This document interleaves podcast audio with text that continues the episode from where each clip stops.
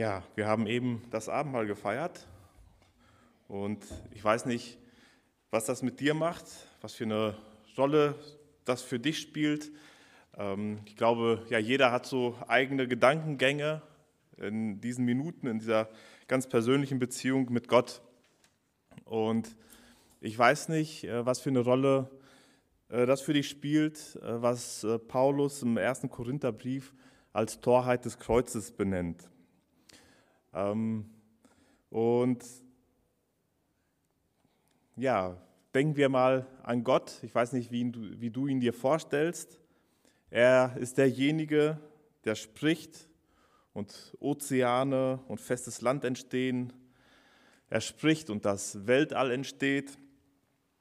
Und äh, er spricht weiter und es entstehen große und kleine Lebewesen, wobei schon die kleinsten so unheimlich komplex sind, dass sie so unendlich viele Informationen in ihrer DNA gespeichert haben. Und wenn Gott spricht, dann blitzt es und es donnert und äh, ja, ähm, Berge beben. Und wenn man sich ihn äh, sündig naht, dann ist man dem Tode geweiht. Und die Wesen um seinen Thron, die sind von seiner Heiligkeit so angetan, dass sie ja beständig niederfallen und ihn anbeten. So stellt man sich doch irgendwie einen Gott vor, wie er uns in der Bibel ähm, beschrieben wird. Und dann kommt es auf einmal zu diesem ja, gewaltigen Bruch. Wir lesen auf einmal am Anfang des Neuen Testamentes von der Weihnachtsgeschichte. Gott macht sich so klein und äh, Paulus schreibt im äh, Philipperbrief, ja, dass er nicht an seiner göttlichen Gestalt festhielt und sich so ganz klein machte. Und ähm, ja, Jesaja, ein Mann, der einige Jahrhunderte vor Jesu Zeit auf der Erde lebte, äh, sprach in einer Prophetie von einem verachteten und von einem gemiedenen Mann, einen Mann, von dem sich die Menschen wegdrehen würden, ein gemarteter Mann, ein gedemütigter Mann der Schmerzen, wie ein Verbrecher bespuckt und geschlagen und an ein Holzkreuz genagelt. Und wenn man sich diese beiden Bilder so gegenüberstellt, ja, dann kommt doch die Frage, wie kann das denn sein? Wie kann dieser Gott, der so groß ist und der heilig ist und der so allmächtig ist, wie kann er auf einmal ja wie ein Verbrecher an ein Holzkreuz genagelt werden? An, an dem Kreuz haftet Dreck, Blut, er ist ein Mann der Schmerzen. Und dann, ähm, ja, nach seinem Tod, ja, einige Tage später stirbt er, äh, äh, ja, steht er wieder auf. Und das ist etwas, was die Menschen kaum glauben können. Und dann sind da seine Nachfolger und sie sprechen ständig von diesem Kreuz und sind sogar bereit, ähm, oder so stur wie auch immer man das be beurteilen mag, äh, sogar für diesen Mann einen Märtyrertod zu sterben. Ja, sie glauben so fest daran, dass dieser Mensch ans Kreuz genagelt wurde und den Tod besiegt hat, dass sie bereit waren, für, äh, dafür zu sterben.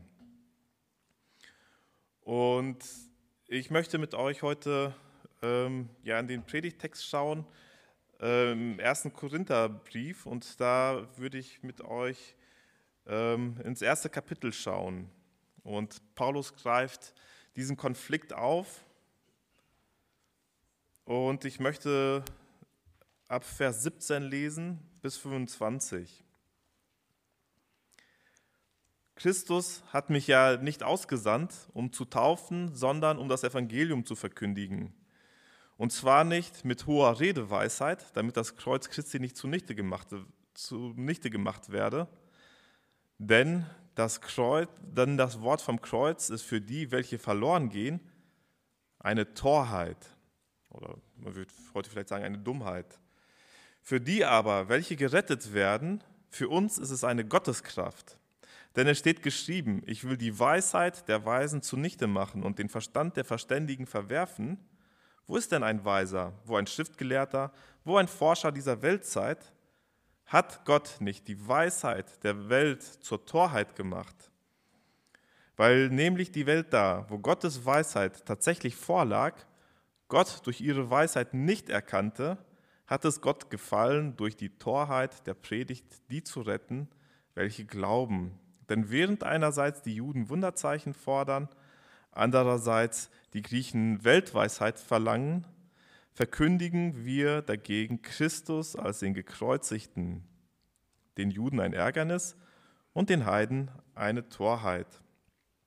Denen aber, die berufen sind, sowohl den Juden als auch den, Nicht, als auch den Griechen, verkündigen wir Christus als Gotteskraft und als Gottes Weisheit. Denn das Törichte Gottes ist weiser als die Menschen und die Schwachheit Gottes ist stärker als die Stärke der Menschen. Ja, es geht hier um die Torheit des Kreuzes. Es geht um die Juden, es geht um die Griechen und darum, dass irgendwie keiner etwas mit, dieser, ähm, mit diesen Worten über den Mann vom Kreuz anfangen kann. Fangen wir mal mit den Juden an. Hier steht, die Juden ärgern sich über diese, über diese Nachricht, über die Botschaft vom Kreuz. Ja, wir wissen eigentlich schon vom Alten Testament, dass die Juden Zeichen sehen wollten. Und in der Wüste haben sie eine Menge davon gesehen, nachdem sie aus Ägypten rausgezogen sind. Und in Johannes 6 lesen wir eines der vielen Wunder von Jesus. Jesus äh, speist 5000 Personen und die Menschen erleben ein Wunder und sind davon irgendwie so angetan, dass sie ähm, am nächsten Tag wiederkommen. Und sie wollen wieder diese Schau haben, die wollen irgendwie satt gemacht werden. Und äh, sie sagen, ja, gib uns doch nochmal ein Zeichen irgendwie, ja, dass du wirklich der Messias bist. Und Jesus sagt äh, da in, äh, anschließend in Johannes 6 ab Vers 35, da sagte Jesus zu ihnen, ich bin das Brot des Lebens, wer zu mir kommt, den wird nimmer mehr hungern und wer an mich glaubt, den wird niemals, niemals wieder dürsten. Aber ich habe euch schon gesagt, ihr habt mich wohl gesehen, glaubt aber doch nicht. Ja, äh, Jesus wird damit konfrontiert, ja, tu doch nochmal ein Wunder, das gestern hat uns irgendwie nicht gereicht. Und man hört in der Antwort Jesu so das Kopfschütteln heraus. Er bietet ihnen das ewige Leben, sagt, ich bin es doch.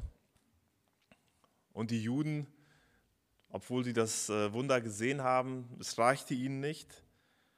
Und äh, sie reagierten ähnlich wie ihre Vorfahren in der Wüste.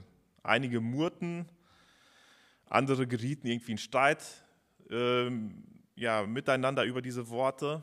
Und viele ziehen sich von ihm zurück, auch ein Teil seiner Jünger, sodass nur noch zwölf übrig blieben. Denn das, was Jesus so in dieser Unterhaltung, in diesem Disput sagt, ist ungeheuerlich. Und ähm, das knüpft an das an, was wir eben gemacht haben. Wir haben das Abendmahl zu uns genommen.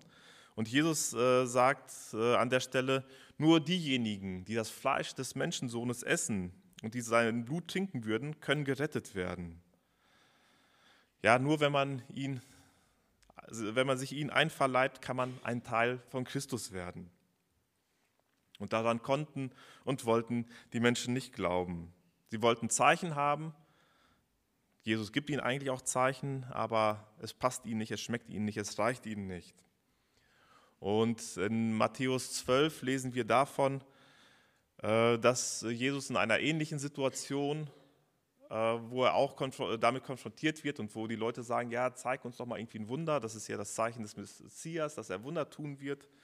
Und er sagt, ja, ich werde euch ein Zeichen geben. Und zwar werde ich euch das Zeichen des Propheten äh, Jona geben. So wie er drei Tage im Bauch des Fisches war, so werde ich drei Tage im Bauch der Erde sein.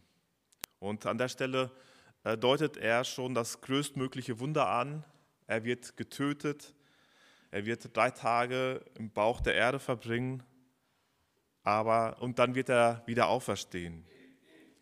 Aber die Juden wollten das nicht glauben und sie ärgerten sich über die Geschichte vom Mann am Kreuz.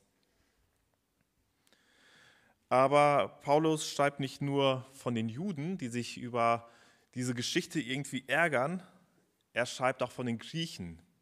Und die Griechen, die ärgern sich jedenfalls nicht in dem Sinne darüber, sondern sie finden diese ganze Geschichte unglaubwürdig und lachen eher. Ja, ein Mann, der am Kreuz stirbt, das soll ein Gott sein, das kann nicht sein. Die Griechen, ja, damals, ähm, ja, das waren die Denker und Philosophen und sie hielten sich für besonders klug und wollten so auf der logischen oder auf der argumentativen Ebene abgeholt werden. Und auch da kann die Geschichte vom Mann am Kreuz nicht mithalten. Wir lesen in der Apostelgeschichte in Kapitel 17, wie äh, Paulus in, äh, in, Griechenland unterwegs ist und dann ähm, in Athen sogar die Möglichkeit bekommt, von seinem Glauben zu erzählen. Und ähm, diese Begebenheit, oder wir, wir lesen im Vorfeld, ähm, und da werden die Athener beschrieben als Leute, die gerne Neues hörten. Und da steht in Apostelgeschichte 17, alle Athener nämlich und auch die dort sich aufhaltende Ausländer hatten für nichts anderes so viel Zeit übrig, als dafür, irgendeine Neuigkeit zu erzählen und zu hören. Und so bekommt Paulus halt die Möglichkeit, er knüpft äh, an diesen Alt, äh, Altar an, den er in der Stadt gefunden hat, ja, auf den Stand, dass es ein Altar für den unbekannten Gott ist. Und er erklärt ihnen, wer Gott ist, wer Jesus ist, dass Jesus äh, einer ist, der gestorben ist, der auferstanden ist und so weiter.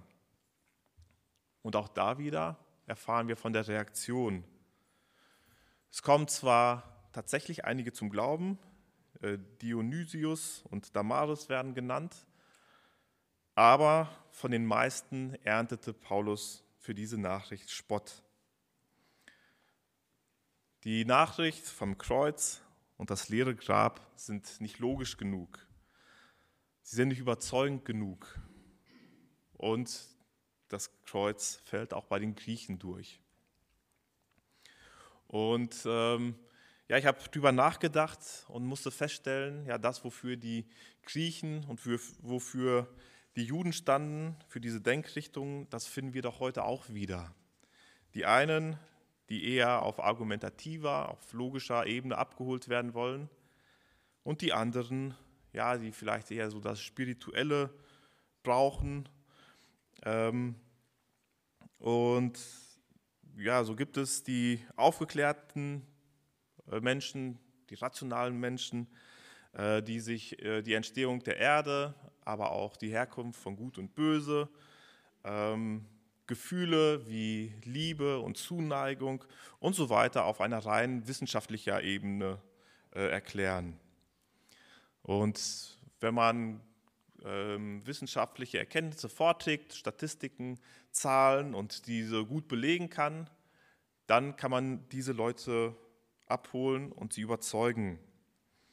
Und überraschenderweise, so ähm, nehme ich das wahr, aber wenn man ja auch nach Statistiken sucht, äh, bestätigt sich das auch darin, ähm, dass es auch in Deutschland viele Menschen gibt, ähm, die ja auf der Ebene der Spiritualität irgendwie abgeholt werden möchten.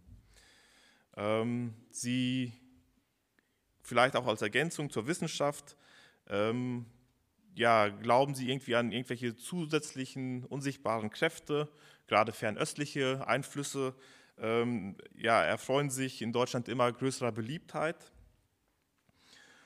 Und das scheint irgendwie so ein alternativer Lösungsweg sei, zu sein, für das, was man irgendwie in der Seele spürt und mit der Wissenschaft nicht erklären kann.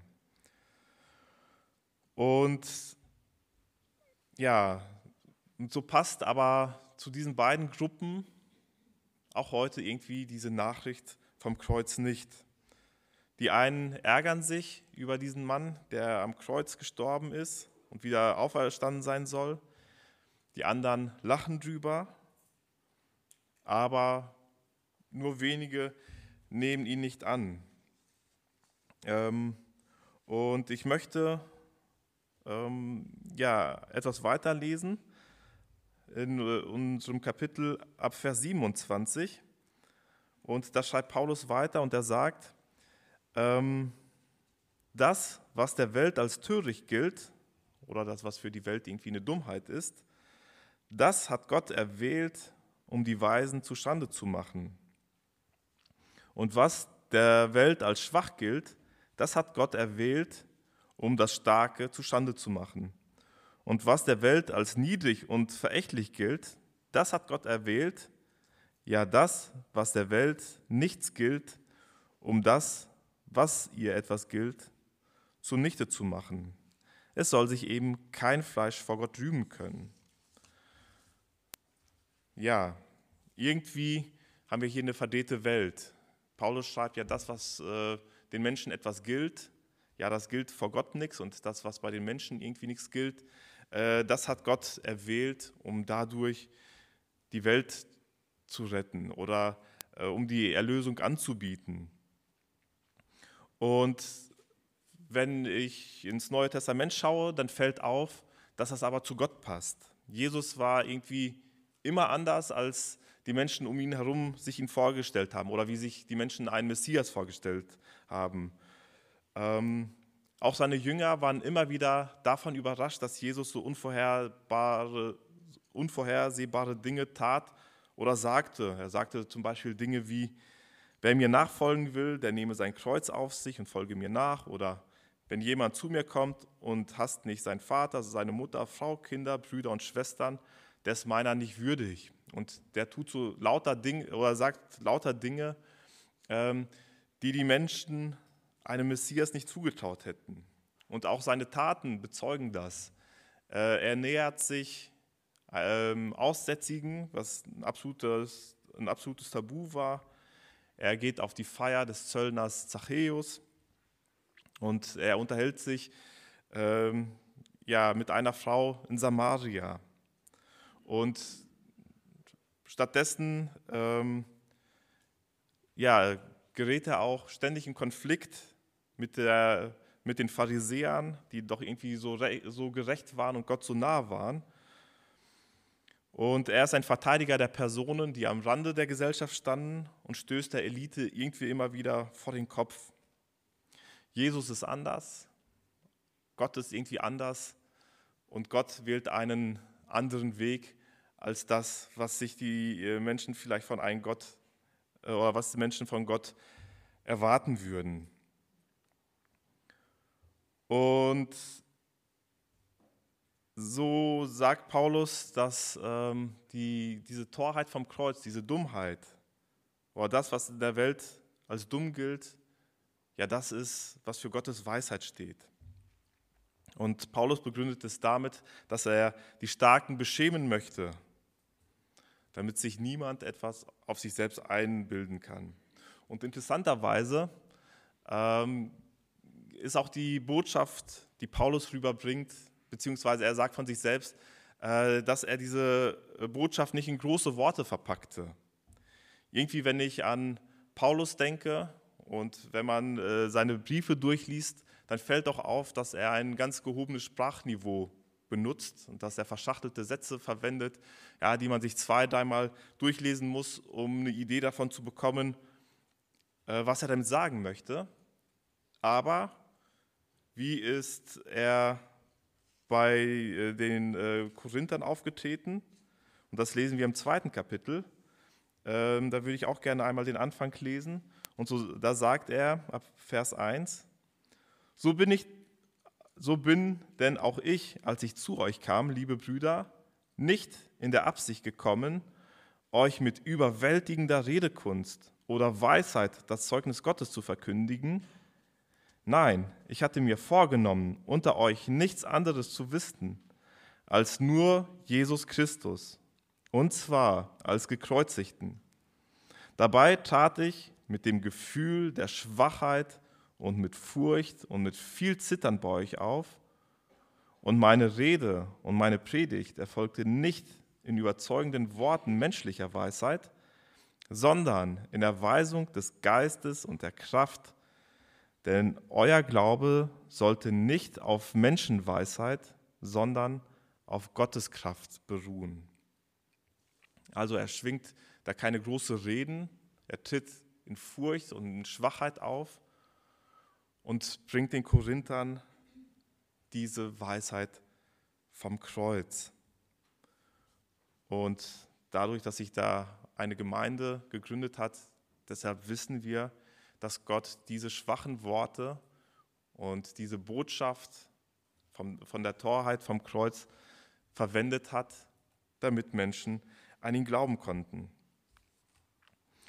Und dann ist da noch dieses seltsame Symbol, das Kreuz, heute ja, vergoldet an einigen Ketten,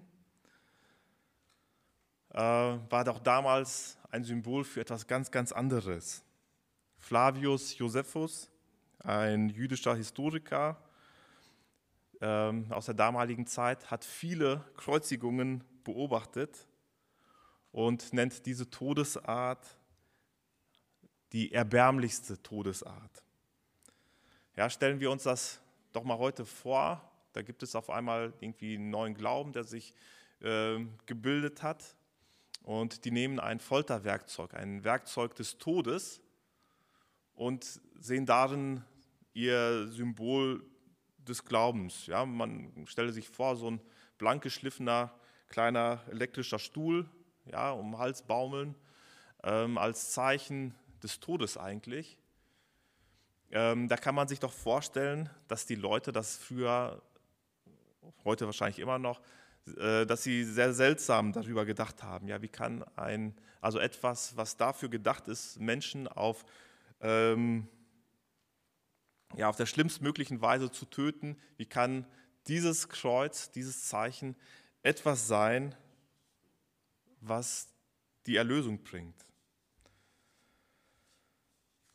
Ja, wir haben jetzt darüber nachgedacht, ja, dass diese Torheit vom Kreuz oder warum diese, die Torheit vom Kreuz heute auf so viel Widerstand stößt. Man könnte sagen, ist nachvollziehbar. Irgendwie ist es nicht wundersam genug, irgendwie ist es nicht logisch genug. Ähm, es wird nicht in großen Worten gepredigt und es hat dieses seltsame Symbol. Kann man sich vorstellen, ähm, dass es vielen Menschen, ähm, ja, dass sich viele Menschen schwer damit tun, an diese Botschaft zu glauben. Aber warum tun wir das? Wir haben erst das Abendmahl zu uns genommen und irgendwie macht das etwas mit uns. Warum glauben wir an diesen Christus, wo doch, die, wo doch so viele Gründe dagegen sprechen? Und dann möchte ich nochmal ein Kapitel weiter springen und da beantwortet Paulus diese Frage. Da sind wir im dritten Kapitel und da möchte ich gerne den Abschnitt von äh, Vers 10 bis Vers 15 vorlesen. Nach der mir von Gott gegebenen Gnade habe ich als ein weiser Baumeister den Grund bei euch gelegt. Ein anderer baut darauf weiter. Jeder aber möge zusehen, wie er darauf weiterbaut. Und ich merke gerade, dass das nicht die Stelle ist, die ich meinte. Auf jeden Fall ähm, werde das jetzt so schnell nicht finden. Auf jeden Fall spricht er davon, dass Gott diese äh, Torheit vom Kreuz benutzt und äh, dass wir doch daran glauben, weil Gott seinen Geist dafür benutzt. Er nimmt den Geist, doch, jetzt zeige ich die Stelle, ähm, doch Kapitel 2 und nicht Kapitel 3. Ähm, Kapitel 2 ab Vers 10, da ist es besser beschrieben, als ich es in eigenen Worten sagen kann. Ähm, und da schreibt er, und so äh, uns aber hat Gott dies durch den Geist geoffenbart, denn der Geist erforscht alles, selbst die Tiefen Gottes. Denn wer von den Menschen kennt das innere Wesen eines Menschen? Doch nur der Geist des betreffenden Menschen, der in ihm ist. Ebenso hat auch niemand das innere Wesen Gottes erkannt, als nur der Geist Gottes. Wir aber haben nicht den Geist der Welt empfangen, sondern den Geist, der aus Gott ist, um das zu erkennen, was uns von Gott geschenkt worden ist. Und davon reden wir auch, aber nicht mit Worten, wie menschliche Weisheit sie lehrt, sondern mit solchen, wie der Geist sie lehrt, indem wir geistlichen Inhalt durch geistliche Mittel mitteilen. Der natürliche Mensch aber nimmt nichts an, was vom Geist Gottes kommt, denn es gibt, gilt ihm als Torheit und er ist nicht imstande, es zu verstehen, weil es geistlich beurteilt werden muss. Der geistliche Mensch dagegen beurteilt alles zutreffend, während er selbst von niemand zutreffend beurteilt wird. Denn wer hat den Sinn des Herrn erkannt, dass er ihn unterweisen könnte? Wir aber haben den Sinn Christi. Ja, Paulus schreibt hier von dem Augenöffner. Er sagt, warum es dennoch möglich ist und weshalb es doch Sinn macht, daran zu glauben. Denn Gott bedient sich nicht menschlicher Weisheit, nicht menschlicher Logik. Er, äh, oder um die Weisheit oder um die Torheit vom Kreuz zu verstehen, benötigen wir den Geist. Und der Geist Gottes, das ist der, der uns Christus als Erlöser vor Augen malen kann. Das bringt mich aber zu der Frage, müssen wir jetzt irgendwie den Verstand abgeben, wenn wir Christen sein wollen? Ist das nur etwas, was man rein irgendwie mit der Seele fühlen kann, etwas, was nur der Geist Gottes in unsere Herzen geben kann? Ein Stück weit auf jeden Fall. Und trotzdem ähm, ließ es mich äh, an einige Personen denken, äh, von denen ich gelesen habe, zum Beispiel vom jungen äh, Josh McDowell oder vom Journalisten Lee Strobel, die sich äh, oder die beiden, die es sich zur Aufgabe gemacht haben, ähm, aus Gottesfeindlichkeit ähm, den, ja, die Torheit des Kreuzes zu beweisen und zu sagen, so, das mit dem Kreuz, das macht keinen Sinn, das gibt es nicht. Und beide ähm, machten sich auf den Weg, unabhängig voneinander, zu unterschiedlichen Zeiten und recherchierten. Und äh, je mehr sie wühlten und je mehr äh, auch außerbiblische Quellen sie lasen, desto mehr kamen sie zu der Erkenntnis, dass es sehr gute Gründe dafür gibt, an Gott zu glauben und dass es auch auf logischer Ebene viel Sinn macht, an das Kreuz zu glauben. Und äh, ja, so einen Grund habe ich erst schon äh, angedeutet, ähm, ein biblischer Grund, beziehungsweise, ja, wobei es geht auch über die Bibel hinaus. Wir äh, wissen auch aus äh, außerbiblischen Quellen, ja, dass sich viele oder dass die meisten der Jünger einen Märtyrertod gestorben sind. Ähm, aber darüber hinaus spricht Paulus auch in einer Zeit zu den Menschen und sagt, ja, nach der Auferstehung sind noch äh, ist Christus noch über 500 Leuten begegnet. Und wenn ich das zu einer Zeit sage, wo diese 500 Leute noch leben, äh, dann muss ich mich ganz schön aus dem Fenster lehnen, äh, um diese Lüge aufrechtzuerhalten. Und so gibt es noch viele weitere gute Gründe dafür. Und ähm, so hat sich äh, ein Richter aus England einmal zu der Aussage hinreißen lassen, ähm, in ihrer Eigenschaft als lebendige Wahrheit ist die Auferstehung solch ein überwältigender Beweis durch Tatsachen und Indizien, dass es jeder intelligenten Jury der Welt gelänge, das Urteil zu fällen, die Auferstehungsgeschichte ist wahr. Und obwohl es der Geist Gottes ist, der uns diese Dinge ins Herz sagt, der uns äh, diese Torheit vom Kreuz zu einer Gotteskraft werden lässt, so gibt es auch auf der logischen Ebene trotzdem viele Gründe, viele gute Gründe, warum es sich lohnt oder warum es glaubhaft ist, an diesen Mann am Kreuz zu sterben, äh, zu glauben, der äh, den Tod besiegt hat. Und so möchte ich zum Ende kommen. Paulus äh, ja, stellt uns im ersten Korintherbrief in den ersten beiden Kapiteln ja, den Mann vom Kreuz vor und erklärt, warum es weder die Juden noch die Griechen äh, glauben konnten, dass da tatsächlich einer am Kreuz gestorben ist und dass das ein Gott sein soll.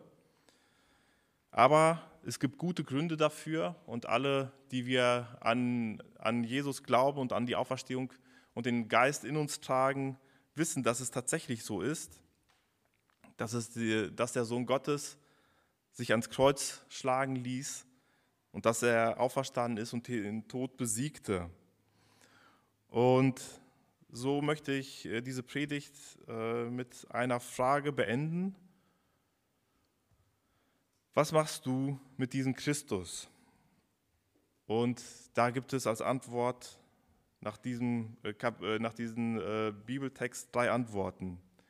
Entweder wirst du über ihn lachen, oder du wirst dich über ihn ärgern, oder diese Tor, die Nachricht von der Torheit am Kreuz ist dir zu, zur Gotteskraft geworden und du folgst diesem Mann nach. Und ja, mit dieser Frage, was du mit Christus machst, möchte ich dich alleine lassen und äh, ja, wünsche dir Gottes Segen beim darüber nachdenken. Amen.